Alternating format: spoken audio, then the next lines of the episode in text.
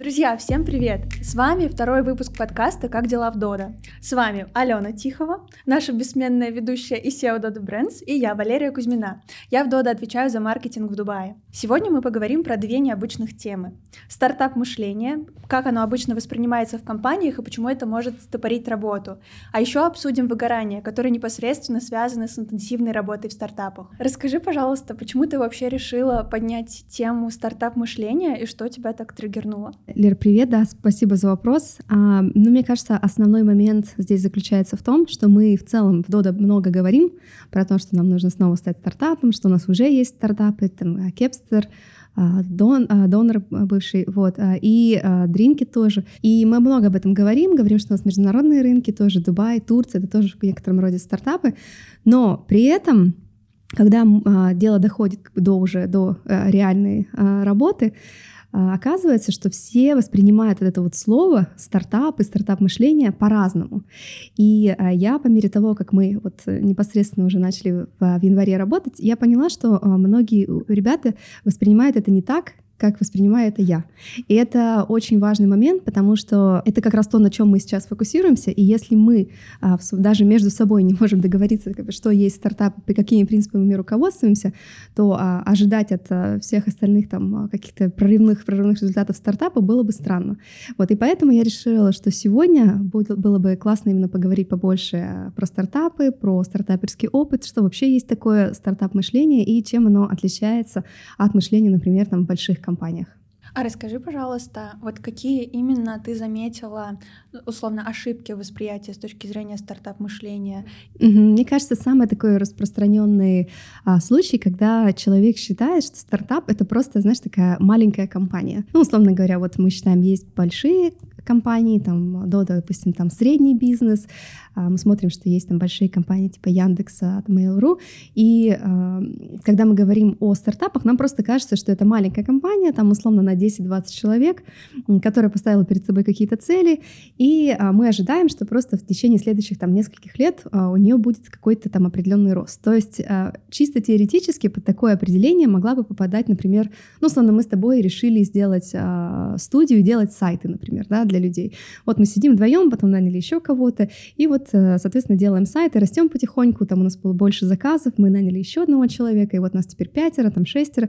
И стартап ли это, как бы, или не стартап? Если так внешне посмотреть, кажется, что действительно небольшая команда, есть определенный рост, но в классическом понимании слова это, конечно же, э, скорее не стартап, а, чем стартап. И чем непосредственно вот стартап отличается от э, других компаний? Ну, в первую очередь, это главный основной фокус стартапа — это рост. А у стартапа всегда ограниченные ресурсы, а, если у стартапа там бесконечное количество ресурсов, то есть он, условно говоря, он там а, подключен, например, к ресурсам какой-то большой компании в безграничном количестве, да, то это уже как бы с трудом можно стартапом назвать. То есть в первую очередь это фокус на рост, и к стартапам, когда мы э, рассуждаем о том, что, допустим, как, какие наши цели, как нам прийти к этим целям, мы всегда должны убирать вот эти роудблоки, которые стоят на пути э, нашего роста. Вот, например, возьмем сейчас э, Дубай, я приехала сейчас в Дубай и непосредственно погружаюсь в проект Dodo Pizza в Дубае, и у нас здесь тоже амбициозные цели. Мы сначала сказали, что мы хотим открыть все пиццерии там, до конца 2025 года, сейчас мы уже хотим хотим сделать, постараться это сделать в этом году.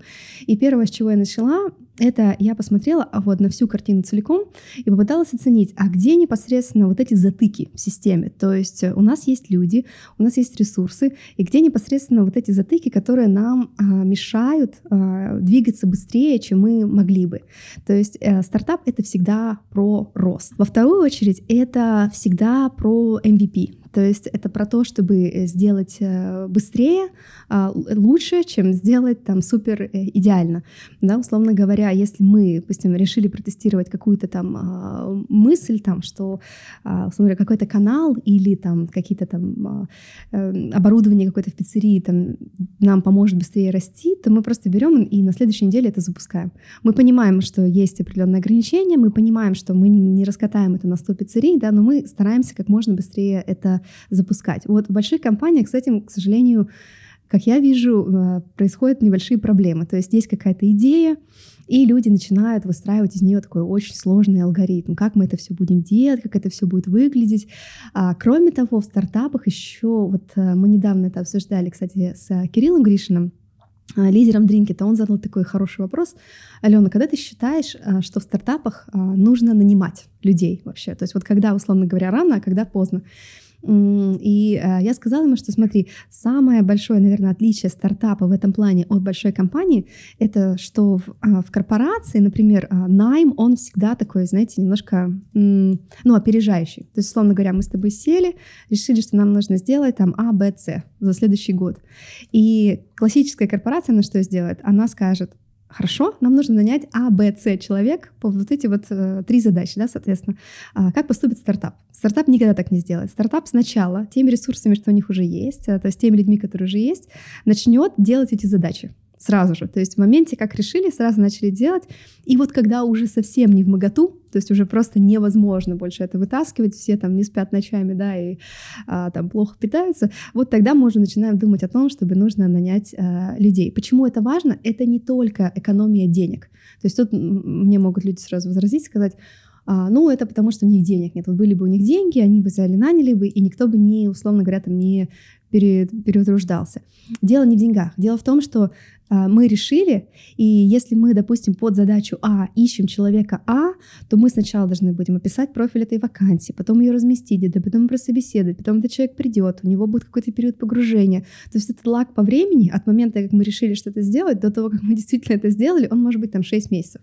И в корпорации это абсолютно нормально. Там некоторые задачи там а, начинают реализовываться через год после того, как их решили. Вот стартап, он всегда в тисках. С одной стороны, он, а, у него ограниченный ресурс, него заканчиваются деньги, с другой стороны, ему нужно бежать. С третьей стороны, он всегда идет, особенно на начальных этапах, он идет в такой долине смерти. Mm-hmm. То есть у него есть, допустим, условно прототип продукта или идея какой-то продукта или технологии, да.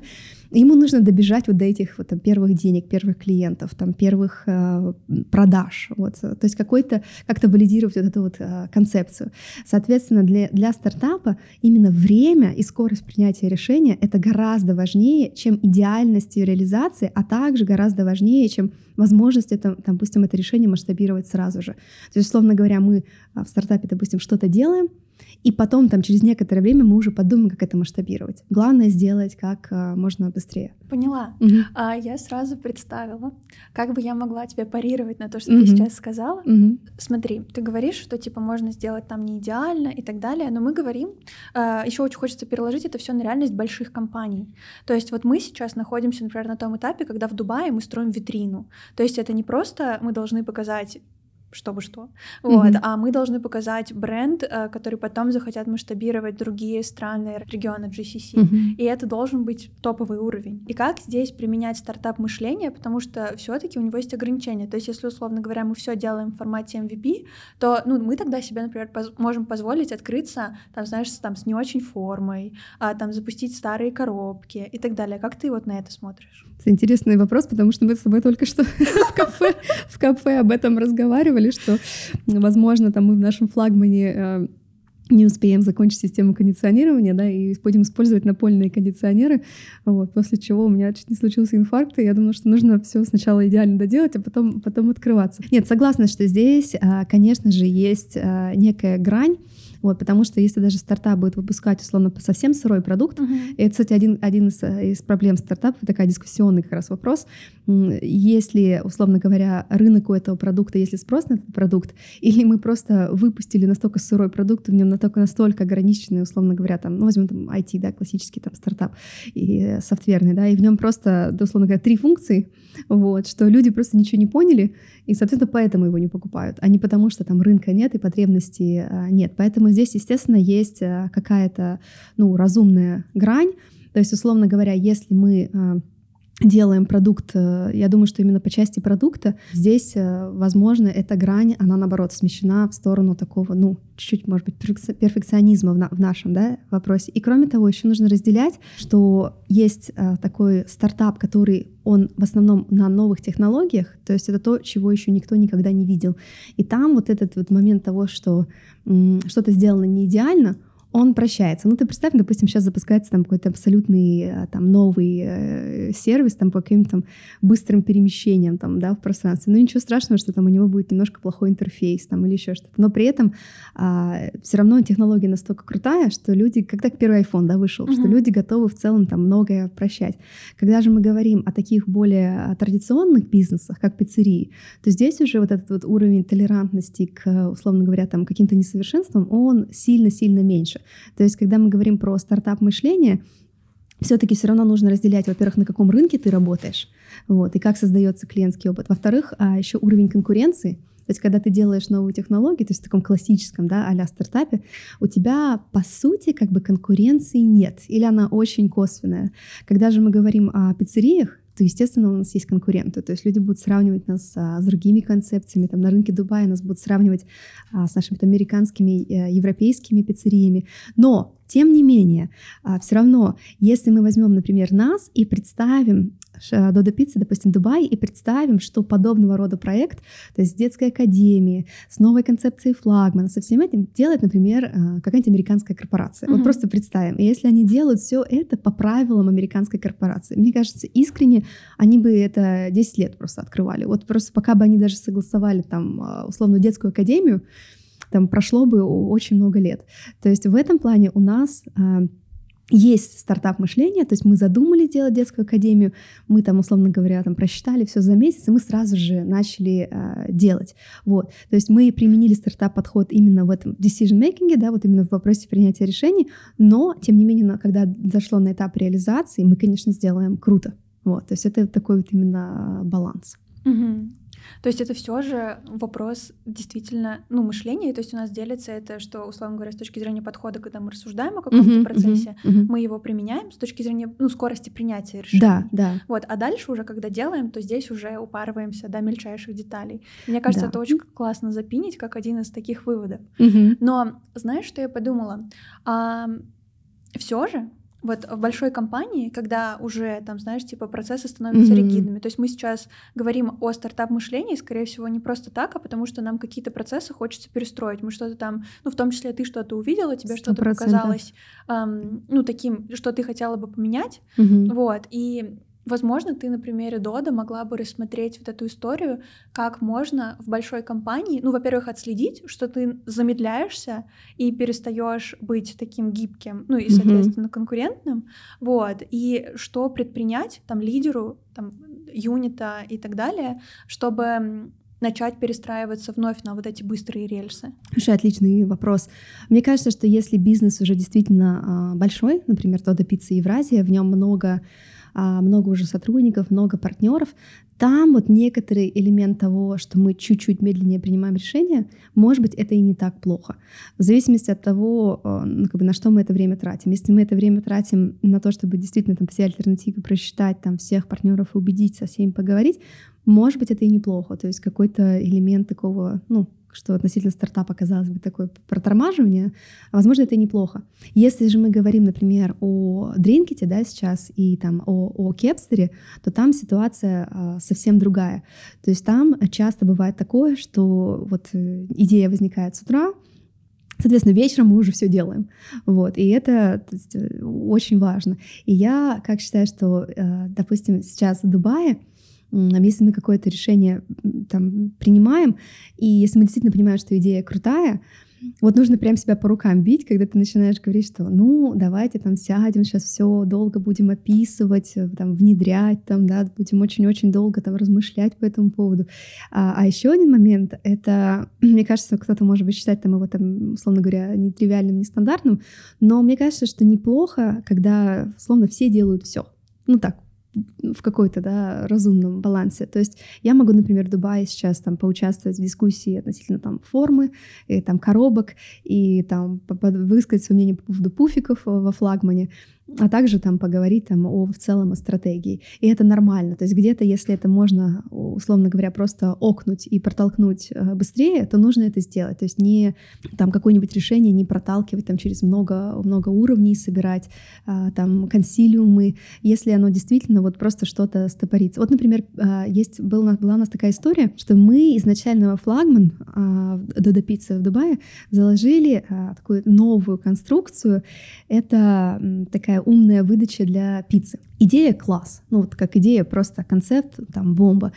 А, но что произошло, мы немножко уперлись в реальность. То есть, когда мы начали ее прорисовывать, мы поняли, что у нас а, просто технически таких а, выдач еще нет. То есть это полностью хардварный проект, который мы делаем с нуля. При этом он не похож на, то, на ту же самую выдачу, которую мы уже делали для Дринкета. Вот. И, условно говоря, развилка что делать? То есть добивать, э, тормозить открытие и, соответственно, доделывать. Но мне казалось, что более разумно на тот момент все-таки от этой выдачи отказаться. Потому что, опять же, вот этот тот пример, когда мы а, руководствуемся идеей о том, что нам важна скорость, то есть именно скорость роста.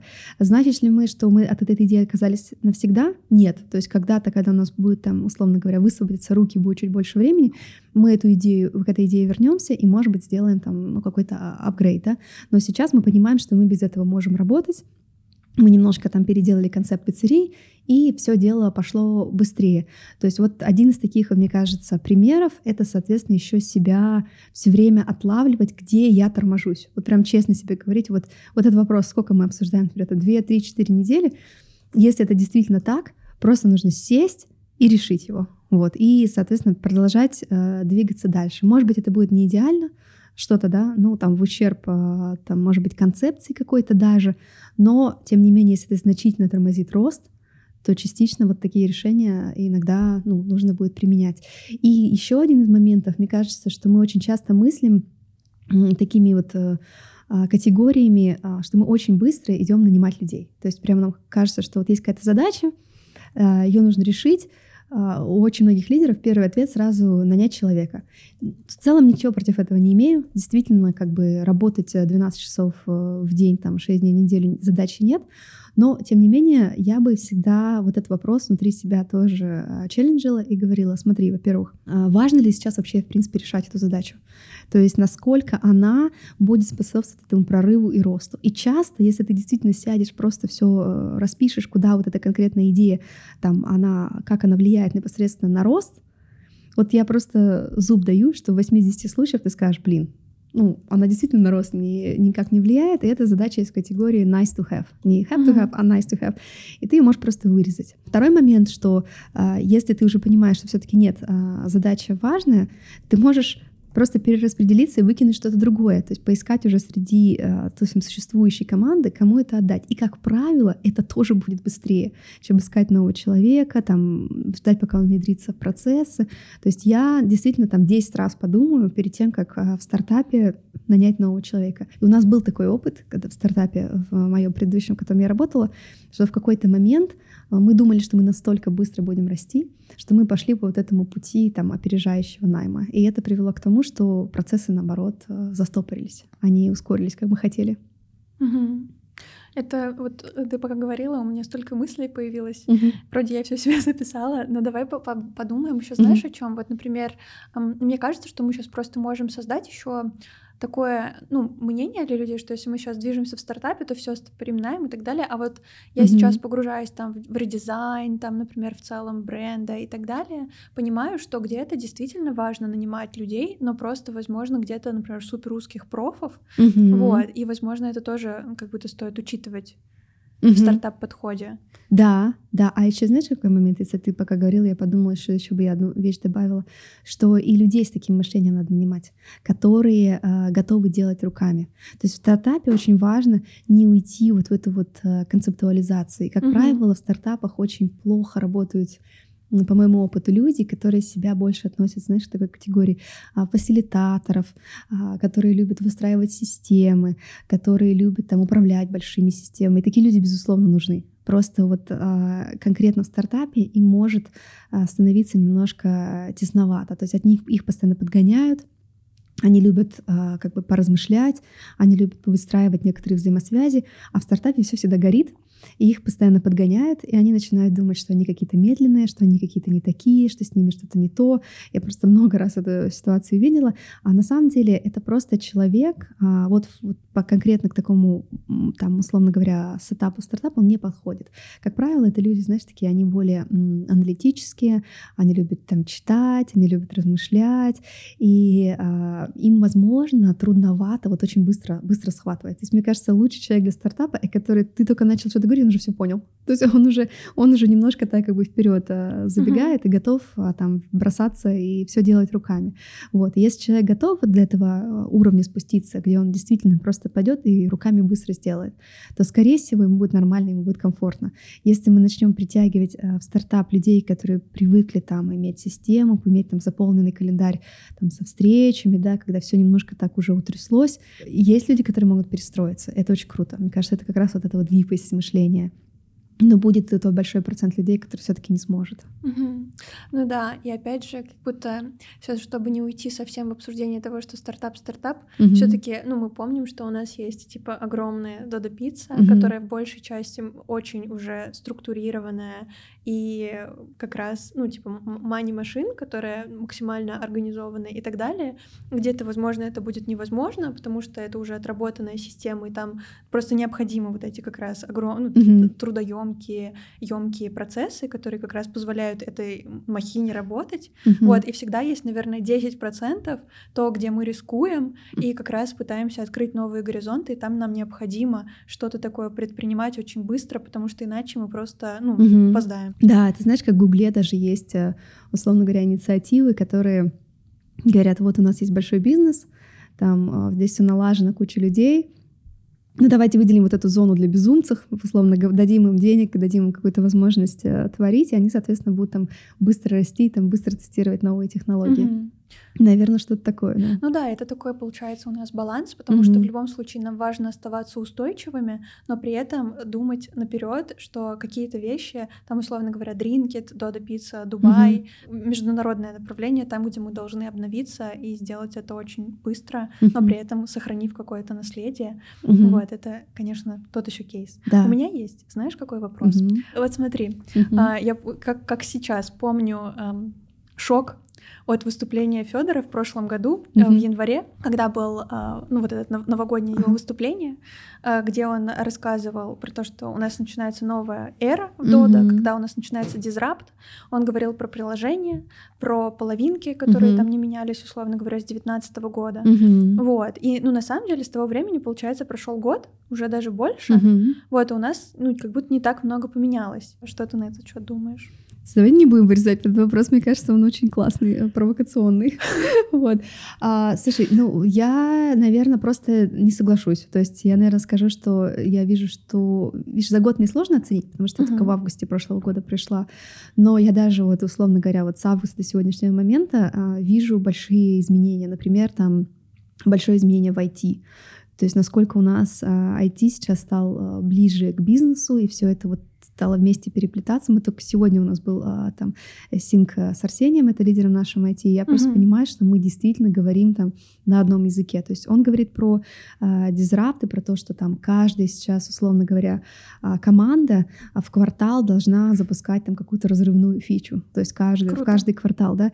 И мы не прячемся там за шторами того, что мы там что-то такое очень важное, большое, долгое пилим, там показываем, а условно говоря, за полгода там к, к съезду наших партнеров, да, мы вообще должны показать очень много. Вот. И это сейчас такой э, план. Если мы дринкет возьмем, да, просто, допустим, дринкет в прошлом году и дринкет э, планы, которые у нас текущий год, э, то, мне кажется, это тоже ну, небо и земля. И то, что ребята сделали даже в Дубае, и сейчас, условно говоря, мы открыли там только вот одну полноценную кофейню, одна на Смарине, uh-huh. одна вот полноценная. И сейчас ребята уже приходят ко мне и говорят, давай откроем 16, давай откроем 20, давай откроем 25. Я говорю, о, подожди, подожди, подожди. Надо хотя бы Excel-табличку посмотреть, как мы это будем а, вообще там делать, да. Вот. И то же самое в Дубае, uh-huh. в Додо Пицца Дубай. То есть был тут день какой-то, я не помню, несколько дней назад, когда мы согласовали за день три помещения. Просто Вау. три помещения за день. Вот. И это тоже очень круто. То есть я вижу, что маховик, он а, постепенно начинает раскручиваться. Его, безусловно, нужно запускать сверху. Мгм. То есть я сама прям горю и очень хочу, чтобы мы быстрее двигались, да, чтобы про, про вот эту вот какую-то, может быть, а, стену того, что мы когда-то работали там сильно медленнее, чтобы мы ее пробили, вот, и сами начали двигаться как можно быстрее. Но я в основном вижу исключительно там а, позитивные сценарии вокруг. Конечно, нам еще много где нужно работать. И даже то же самое Дода Пицца Евразия, мы говорим, что это большой бизнес, но даже сейчас, даже сейчас в, в Дода Пицца Евразии есть очень много крутейших проектов. Мгм. Например, уже в марте, я вот в следующем месяце я поеду в Россию, и ребята мне покажут пиццерию будущего. То есть пиццерию, где они э, добились там производительности сразу 10 продуктов в час, а Вау. через некоторое время мы хотим там до- догнать и перегнать Доминос и сделать там 15-16 э, продуктов в час и сделать эту пиццерию совершенно новый и там совершенно другой концепт э, кухни и всего, и чтобы ребятам было проще работать.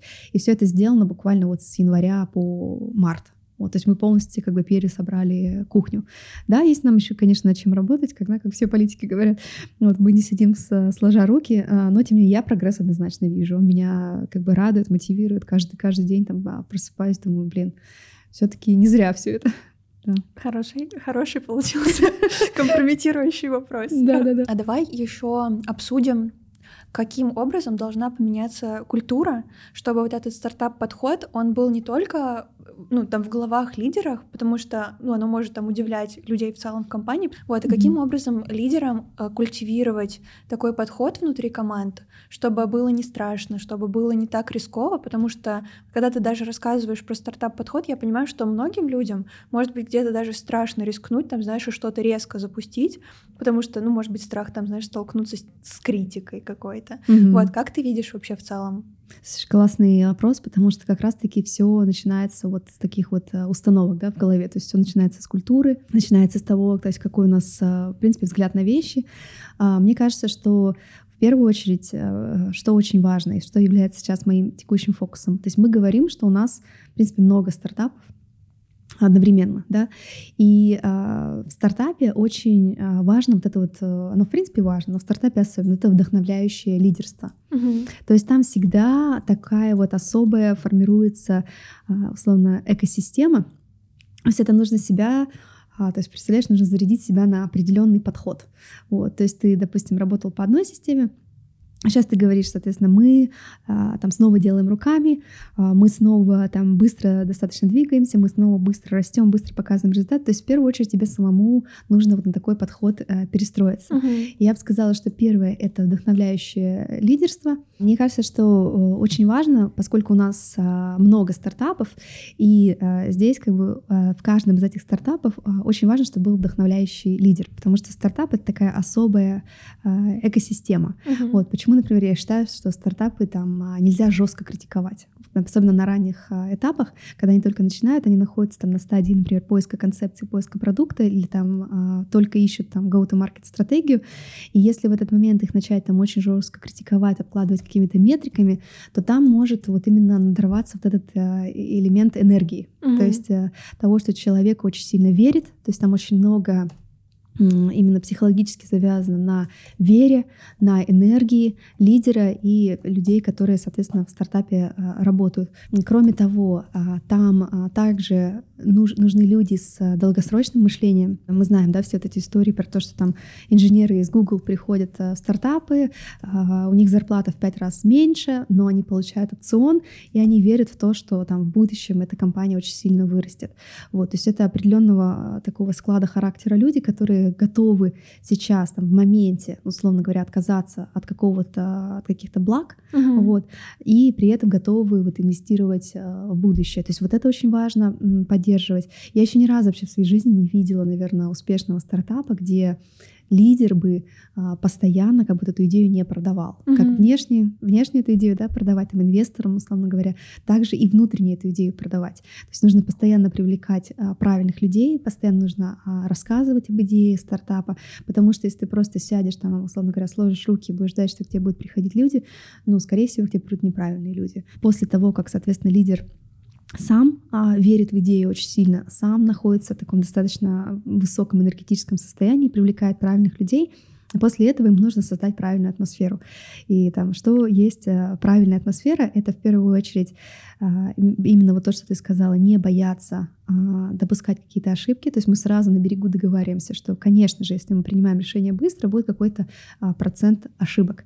У нас не будет такой системы сдержек и противовесов, как в большой компании. И это нормально. То есть мы сразу договариваемся, что да, мы будем ошибаться, ошибки эти не должны быть настолько критичны, что там нас должно просто там а, выбить да, с рынка uh-huh. условно, но мы допускаем гораздо больше процент ошибок, чем может себе позволить а, большая компания.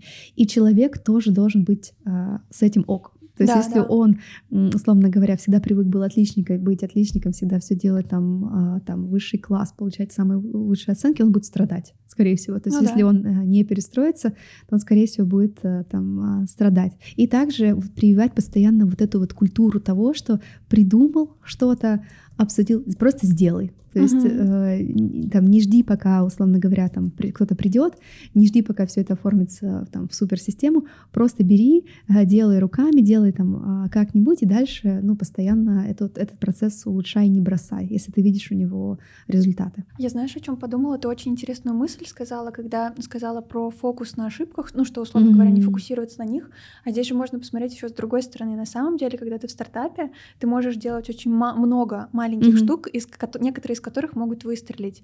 И мне кажется, вот в это, это в пример, когда только запускалась пиццерия в Дубае, и Полина Герасимова пришла mm-hmm. с идеей о том, что можно запу- запустить чат GPT-пиццу, вот, и Спартак, э, Рутинан максимально быстро ее поддержал, mm-hmm. и они просто, ну, там, типа, за неделю чуть ли вот, вот, вот, это запустили. Оно, это оно. Вот, mm-hmm. и это все разлетелось по новостям, реально, mm-hmm. и э, резуль- результировалось, там, где-то три минуты выпуска э, на CNN и mm-hmm. International, и кажется, что это очень круто, и вот тоже пример того, что здесь можно фокусироваться не на том, что mm-hmm. там что-то не получится, а наоборот, что-то выдающееся может получиться благодаря тому, что ты, ну, искусственно ограничения убираешь, и такой, ну, типа, ничего страшного не произойдет, если мы вот здесь проэкспериментируем и, возможно, сделаем что-то не так. Потому что да, если да. бы мы, например, пошли там продумывать концепцию. Именно так. И мы бы запустили это к концу года. Именно так. А еще, скорее всего, вас бы отговорили.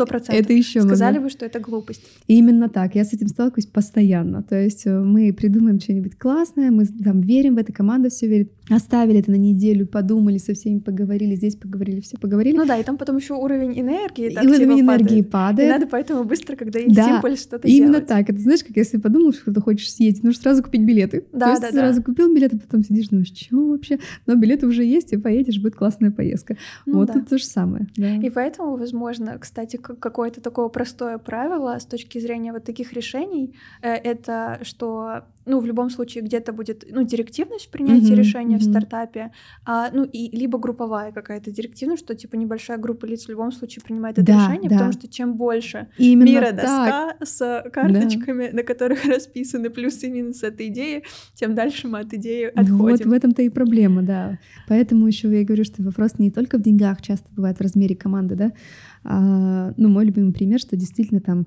а, команду стартапа любую нужно там накормить там одной большой пиццей. Если uh-huh. это нельзя сделать, это реально слишком много людей. Но не могут 15 человек там быстро, все с разным там опытом, кто-то больше скептик, кто-то больше там, там либерал там за все. Ну, не могут они просто договориться ну, да. и сделать какую-то прорывную идею. Uh-huh. Вот. вот поэтому команды нужно держать маленькими и брать людей с определенным а, складом ума.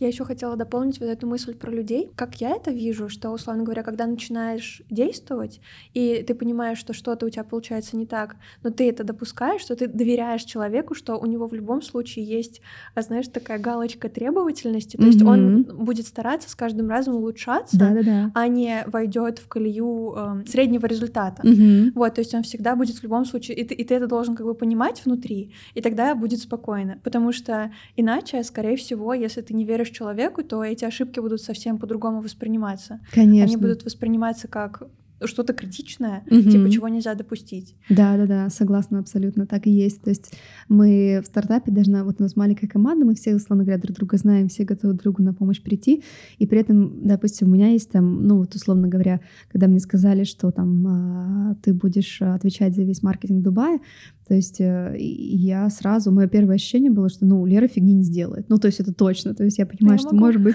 может быть, что-то там, условно говоря, ты там не знаешь или раньше не делала, но я точно точно знаю, что вот на базовом уровне ты всегда будешь стараться как бы эту историю развивать, улучшать и так далее. То есть никогда не остановишься. Но и, и вот это очень важно. То есть mm-hmm. вот этот базовый уровень а, доверия, когда не нужно постоянно там за человеком перепроверять, это же тоже все время. Да. То есть если все, если мне нужно провести 10 встреч, и, чтобы одобрить твое решение, это же тоже растягивание процесса, это на неделю, условно говоря. То есть да, тут тоже важно брать правильных людей, там, не знаю, там, экспертов или которым, ну, ты точно прям доверяешь, и все, как бы отпускать и фокусироваться на другом, потому что перепроверять друг за другом нет, нет времени. Ну да, говоря. то есть ты понимаешь, что в вашей маленькой команде все люди мыслят mm-hmm. одинаково, с одинаковыми принципами принятия решений, mm-hmm. и, ну, в любом случае все будет двигаться возможно, не прям так, как ты видел, mm-hmm. но плюс-минус по тому вектору. Да, да, да. Вот в стартапе, где я до этого работала, у нас, например, было четкое такое разделение. То есть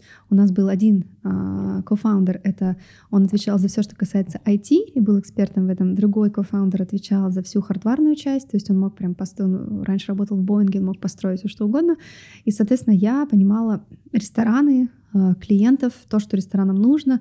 И у нас была полная уверенность, что каждый из нас вот в этой области является экспертом.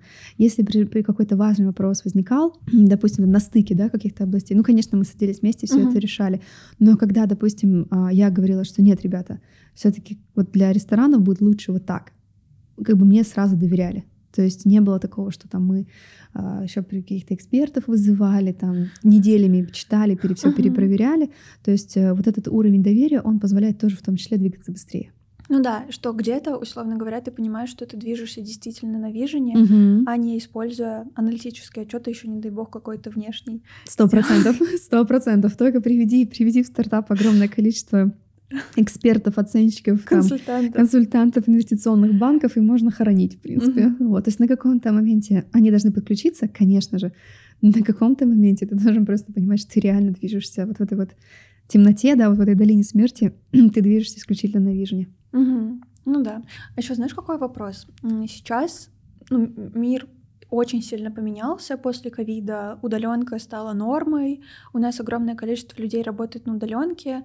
И я хотела тебя спросить, как ты вообще смотришь, а, как стартап работает, ну, может работать в рамках удаленки и вообще рабочая ли эта схема? Слушай, очень хороший вопрос, как раз сейчас он такой э, дискуссионный, но я уже это, об этом говорила, в том числе на Dodo Future Week. Мне кажется, что э, вот прям стартап, исключительно работающий на удаленке, он всегда будет проигрывать тому стартапу, который вот, вот за вот таким вот столом садится вместе и принимает решения. У меня есть просто даже личные примеры из собственной жизни. Когда я начинала в стартапе работать, я работала удаленно. То есть uh-huh. я работала из а, Оксфорда, Миссисипи, где я тогда жила, где у меня была пиццерия. И в какой-то момент я просто поняла, что будет в разы эффективнее, если я перееду в Сан-Франциско, мы там сняли офис, будем, мы будем работать вместе. Я вот даже не знаю, как это описать, и именно какая, какая магия происходит внутри, но когда вы действительно просто сидите друг напротив друга, поступают какие-то там сигналы от внешнего мира, и вы их вот так вот быстро сидите друг перед другом раскидываете, особенно если вы являетесь вот теми людьми, которые принимают решения. То есть даже в стартапе может быть какие-то условно такие рутинные роли, да, они тоже нужны. И вот, вот эти роли, например, даже могут быть на удаленке. Но если вы ключевая команда, которая, например, создает продукт, или ключевая команда, которая работает с клиентом, или там занимается инвестициями, или еще что-то, ну, я не знаю, вам точно нужно присутствовать вместе. То есть даже если это там не пять дней в неделю, то хотя бы несколько дней, когда мы там собираемся на какие-нибудь креативные сессии, или мы решаем сложные вопросы, а, ну, это просто все идет а, в разы быстрее. Вот. И есть даже огромное количество исследований, которые тоже говорят о том, что а, команды, которые хотя бы периодически встречаются, там и уровень энергии выше, уровень вовлеченности выше.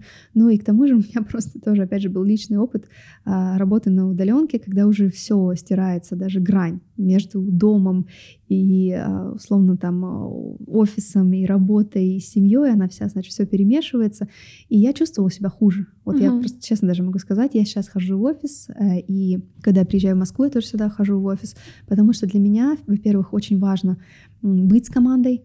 А, я знаю, что когда, условно, там Макс Федоров, директор по маркетингу наш, сидит там рядом со мной, мы можем решить там просто потрясающее количество вещей за день.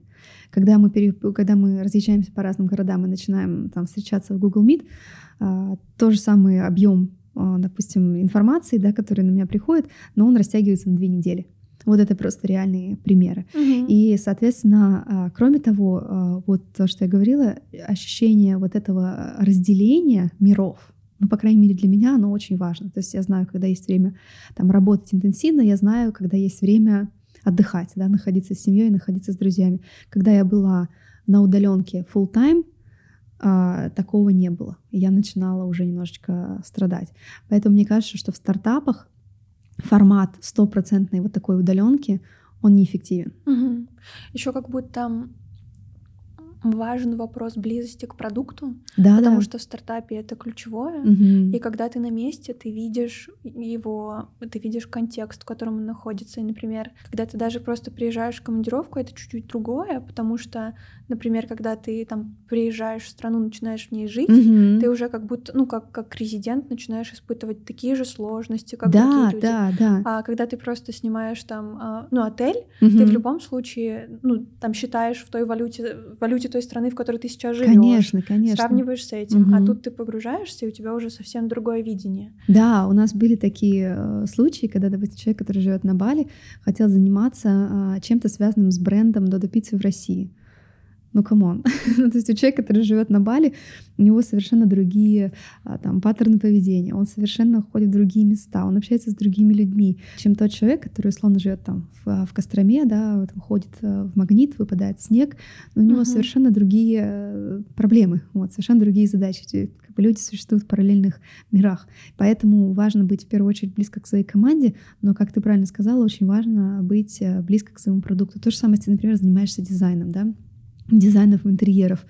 Ты должен иногда находиться в пиццериях. Ну а как? То есть ты должен смотреть, как эти решения реализуются в мире. Какой контекст вокруг? Да, какой контекст вокруг, кто эти люди. А, например, сходив в кофейню, я, например, могу сразу заметить, что в нашу кофейню, да, что девушкам, например, холодно сидеть на стуле.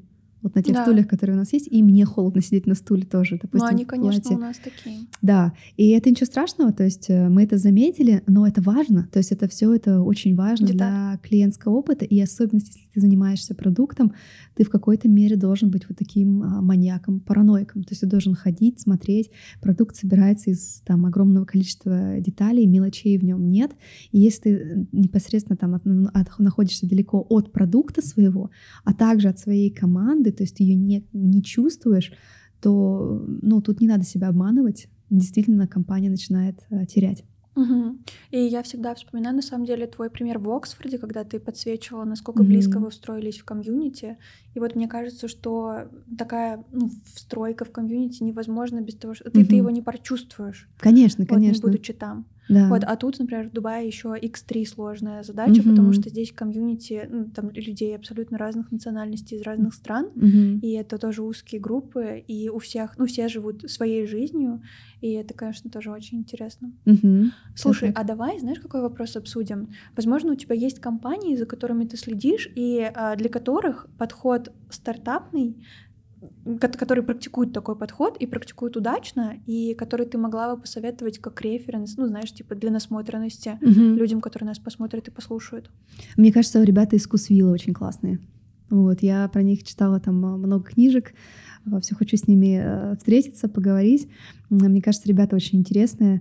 И э, действительно, я слышу, что там много примеров, что там, условно говоря, нет какой-то вот прям а, такой жесткой иерархической структуры. Вот то, о чем я говорю, что условно там, как бы а все делают все, но как бы зоны есть, но условно там как бы такой жесткой структуры нет.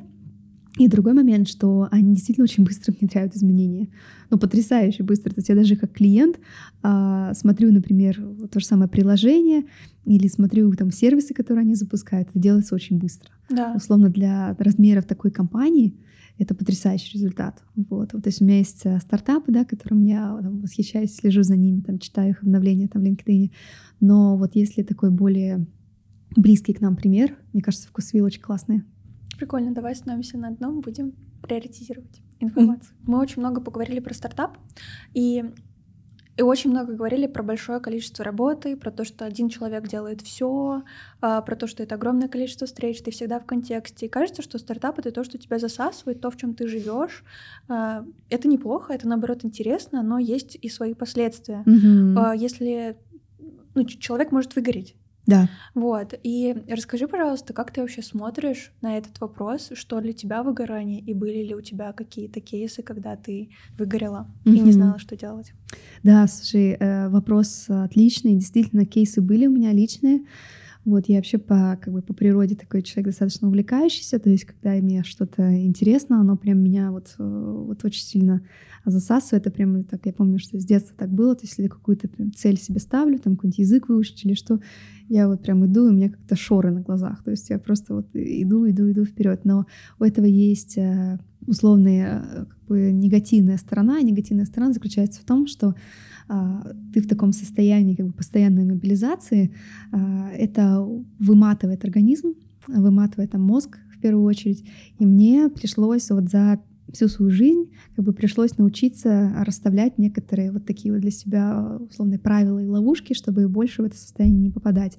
А у меня был такой период, когда действительно я выгорела, когда мы активно развивались в Америке, у нас там открывались пиццерии э, в нескольких штатах одновременно, мы пробовали разные концепции, у нас там была и семейная, и студенческая, и не было команды как таковой, то есть я тянула одновременно и всю операционку, и весь маркетинг, ну то есть практически как бы все вот функции, которые есть, они были на мне, мне было очень интересно, это был, был классный период, но через некоторое время я начала ловить себе вот эти вот первые симптомы, и мне кажется, самый такой первый симптом — это когда ты не можешь э, заставить себя утром проверить имейлы, ответить кому-то на сообщение. То есть ты настолько уже перегружен, что тебя начинает раздражать все. То есть любой запрос прилетает, даже невинный там какой-то запрос, слушай, типа да, нет, да, нет тебя начинает это все очень сильно раздражать. Ты постоянно чувствуешь усталость. Только проснулся там а, в 7 утра, в принципе, у тебя должно быть хорошее настроение, все должно быть классно, но ты уже сразу прям с утра чувствуешь а, усталость. Тебе не хочется участвовать во встречах, тебе, в принципе, как бы начинает раздражать большое количество людей вокруг. Хотя до этого ты со всеми этими людьми общался, и тебе все нравилось. А у тебя резко снижается креативность мышления. То есть раньше ты мог там а, загенерить за неделю там кучу идей для маркетинга, сейчас тебя уже раздражает и выматывает даже мысль о том, что тебе нужно что-то придумать. И вот это, наверное, первые такие вот а, сигналы а, выгорания. А что я делала, когда это произошло? Ну, во-первых, нужно это признать потому что огромное количество людей либо вообще, в принципе, не верят, что это бывает, что это случается. Другое, а еще большой процент людей а, думает, ну и окей, ну типа есть как есть, так и так и буду, и буду жить в этом состоянии. И первое, второе, оно, к сожалению, приводит, как правило, к ну, плачевным последствиям. Человек либо заканчивает деятельность свою полностью, есть люди, которые там, они постоянно выгорают, то есть они приходят на, там, условно, в какую-нибудь компанию, отрабатывают три года, после этого говорят, все, я больше в жизни никогда работать не буду. То есть они уезжают на остров, сидят там полгода, потом понимают, что, блин, все равно что-то надо делать, приходит в следующую компанию, опять входит в такой ритм, отрабатывают 3-5 лет, опять уходит, опять я больше никогда в жизни работать не буду.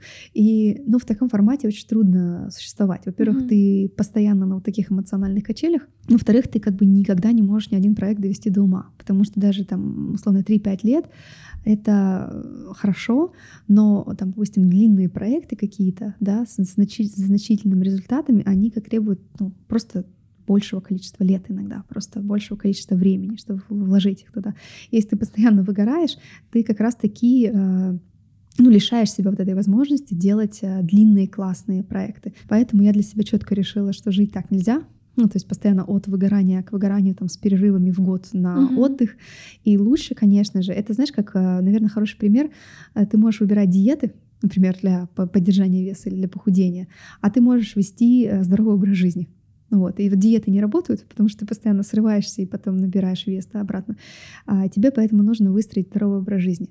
Вот с выгоранием то же самое. То есть тебе нужно просто сделать определенные правила, чтобы этого выгорания не допускать. Ну, например, из своей, из своей практики расскажу. Да? Нужно знать свой тип личности. То есть знать, откуда ты берешь энергию, и что у тебя эту энергию подъедает. Э, я, например, знаю про себя, что я интроверт, и мне вот прям большое количество общения большими группами дается тяжело. А, то есть мне для того, чтобы перезарядиться, uh-huh. а, мне нужно, во-первых, провести какое-то время наедине с собой, там, почитать книжку.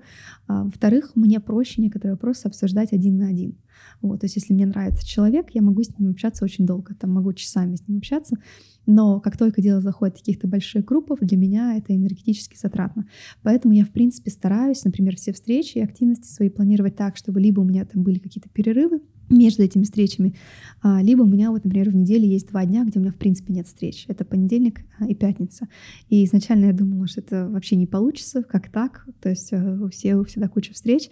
А, ничего страшного. Оказалось, что все это можно сделать. И оказалось, что можно распланировать все встречи так, что они убираются со вторника по четверг. Оказалось, что и перерывы можно добавить. И вот эти два дня, соответственно, без встреч, я как раз-таки использую для более вдумчивой а, работы. А, там я читаю отчеты, я смотрю тренды, вот я встречаюсь с какими-то людьми, но не в рамках а, например, с кандидатами, с какими-то людьми, да, с новыми, которые мне хотелось бы в компании привлечь, но не в рамках вот такой вот э, жесткой прям а, адженды, когда встреча, встреча, встреча, встреча. Соответственно, вот это важно планировать свое рабочее время, исходя из того, а, какой у тебя именно тип личности, ты энергию берешь. Второй момент, а, как я уже говорила, я делю пространство. То есть для мозга, как мне кажется, есть определенные зоны, которые он ассоциирует с работой, которые он ассоциирует с отдыхом. Вот я стараюсь как бы на диване не работать. Вот, то есть потому что, когда я прихожу домой после из офиса, а, я сажусь на диван, и я там отдыхаю. Вот, для меня это такое тоже вот а, деление пространства. И еще очень помогает от выгорания, естественно, вот здоровый образ жизни 100%, то есть э, спорт, правильное питание, ничего точно нельзя сделать, если ты нормально не спишь, то есть от 8 до 9 часов. Вот. И а, кроме того, еще я планирую активности. То есть раньше у меня как календарь выглядел. Работа, работа, работа, работа, пустые пятна. Просто когда, когда ничего не происходит.